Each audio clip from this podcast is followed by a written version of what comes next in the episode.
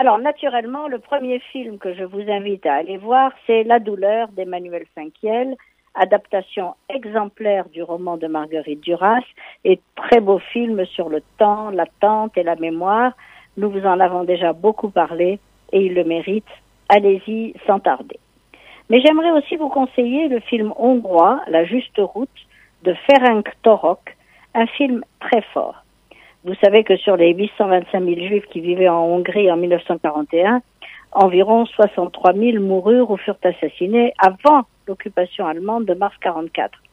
En avril 44, les autorités hongroises rassemblèrent dans certaines villes tous les juifs des régions rurales pour les enfermer dans des ghettos insalubres où ils furent torturés, spoliés et vite déportés vers Auschwitz ou la frontière autrichienne.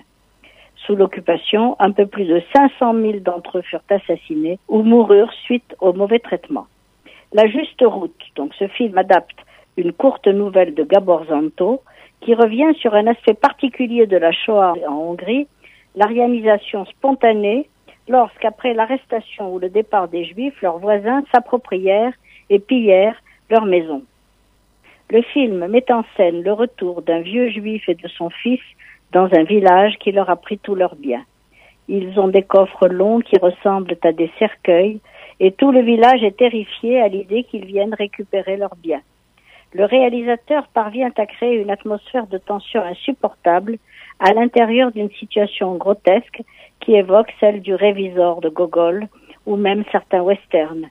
L'intrigue de la juste route prend l'apparence de la farce pour mieux faire ressortir un tragique absolu. Autre film plus réjouissant, celui-ci, le film américain Three Billboards Outside Ebbing, Missouri, Les panneaux de la vengeance de Martin McDonagh. Et là, c'est un film réjouissant et profond à la fois. Après des mois sans que l'enquête sur la mort de sa fille violée et assassinée ait avancé, Mildred Hayes prend les choses en main, affichant un message qui met en cause le très respecté chef de la police sur trois grands panneaux rouges à l'entrée de la ville. C'est moins la vengeance de cette mère éplorée que la question de la culpabilité qui est au cœur de ce récit passionnant. Sa culpabilité à elle d'abord, puisque sa vie est brisée par le regret d'avoir pu être une mauvaise mère qui aurait poussé sa fille vers le drame fatal, mais aussi et surtout la culpabilité qu'elle impute à Bill Willoughby, le chef de la police locale, qu'elle accuse de ne pas avancer dans ses recherches.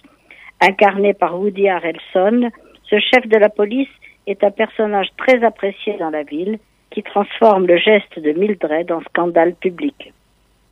À ses côtés, son adjoint se montre particulièrement détestable, Alcoolique et raciste, il semble donner raison à Mildred qui le traite de tous les noms.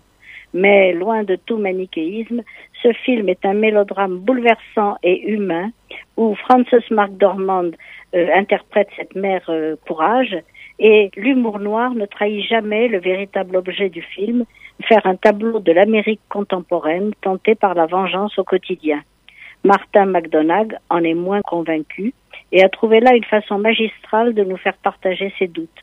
Son film s'avère plus un film sur l'amour que sur la violence et il est jubilatoire.